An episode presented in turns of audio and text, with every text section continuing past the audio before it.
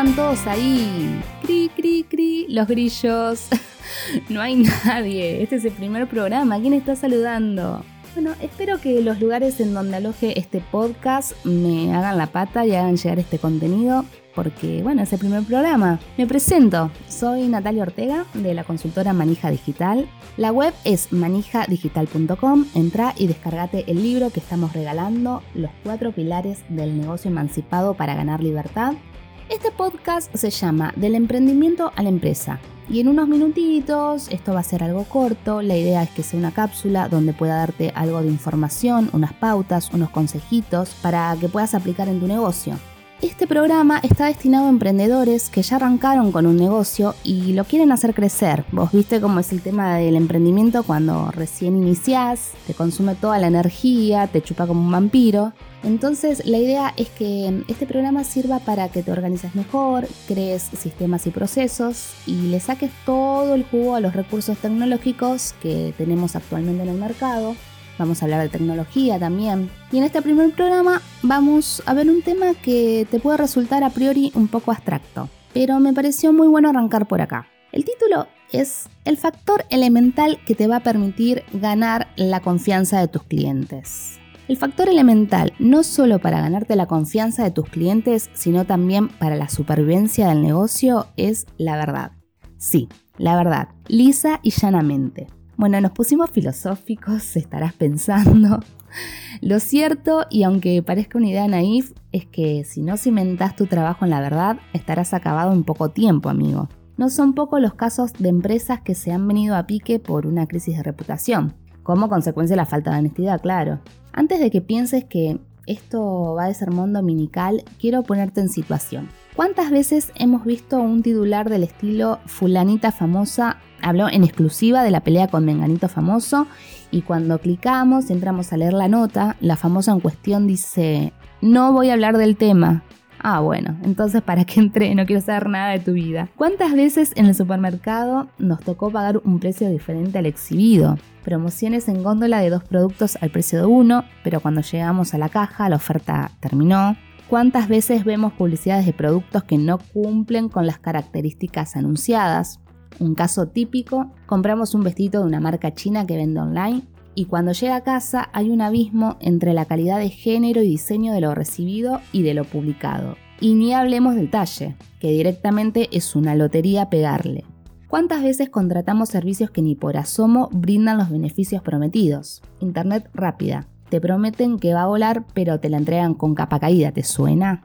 Otros ejemplos clásicos el menú turístico a un precio promocional que luego se le agrega un recargo por servicio de cubiertos, aires acondicionados en oferta que no están en stock, un banco que usa letra muy pequeña para informar recargos y comisiones, un locutor promociona velocidad indescifrable, un medicamento que se vende bajo receta, pelotas de cuero que son de plástico, lomitos que son cuadril, plantillas que al caminar adelgazan y así nos podríamos eternizar dando ejemplos. Grandes empresas seguramente pueden permitirse pagar multas exorbitantes por publicidad engañosa y superar el cimbronazo, pero distinto es para una pyme, que algo así puede suponer el clavo que selle su cajón.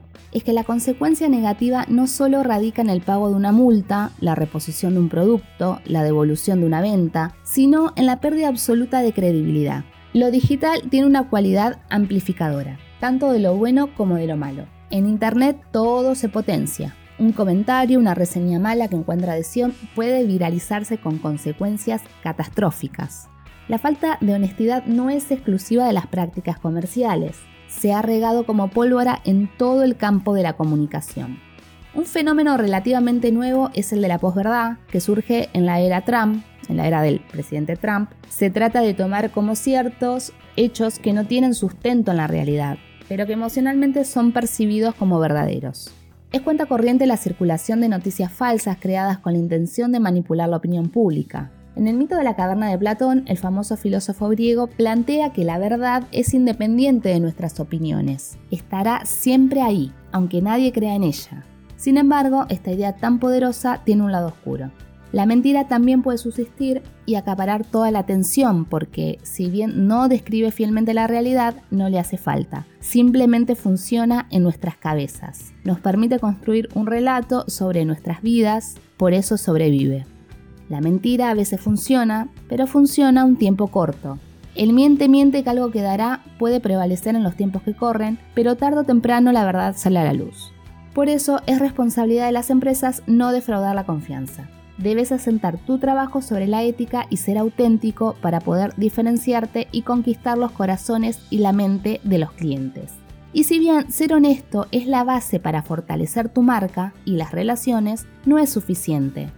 Además, debes llevar adelante una política de comunicación en donde prime la responsabilidad y la orientación a resolver conflictos. Por eso, a continuación, te voy a dar unas pautas para incluir verdad en tu negocio. Vamos con ellas. Punto número 1. Mostrá o describí tu producto o servicio fielmente. Está muy bien exprimir todo el jugo que la publicidad tiene para dar en busca de persuadir a los consumidores y adornar las cosas un poquito, pero ajustada a la verdad aquello que estás vendiendo. Y procura cumplir con lo que ves es lo que hay. 2. Establece una política de comunicación transparente en todas las áreas y para todos los involucrados. Marketing, publicidad, atención al público, emails, textos, empleados, socios, clientes, proveedores. La comunicación interna ya no existe. Lo que decimos hacia adentro tiene que ser igual que lo que decimos hacia afuera. 3. Crea un manual o protocolo de crisis cuya postura sea reconocimiento de culpa, la humildad y la sinceridad. Los mensajes negativos se propagan como un virus en la red. Que cuentes con un protocolo de crisis te da la cintura suficiente para actuar con rapidez y resolver el inconveniente. 4. Desarrolla la mejora continua. Tenemos más poder a través de las múltiples maneras de conectar, pero también somos más vulnerables. Esto hace que nuestro mayor activo sea la reputación. Puedes tener una excelente comunicación, pero si tu servicio o producto no es de calidad, estás perdido. 5. Respeta la ley. Al César lo que es del César y a Dios lo que es de Dios. Lo dice la Biblia. Bueno, la verdad es que no importa lo que dice la Biblia. en serio, paga los impuestos porque puedes ir preso. Bueno, cuac. Pero nada, hace lo correcto. Número 6. Lleva adelante una empresa responsable de sus errores.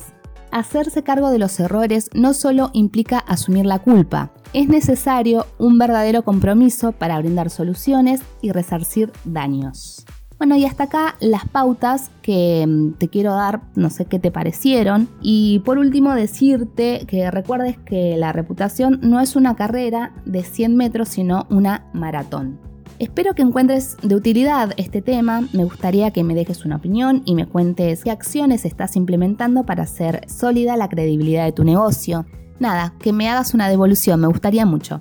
Y hasta acá el primer programa del podcast del emprendimiento a la empresa, el podcast de Manija Digital.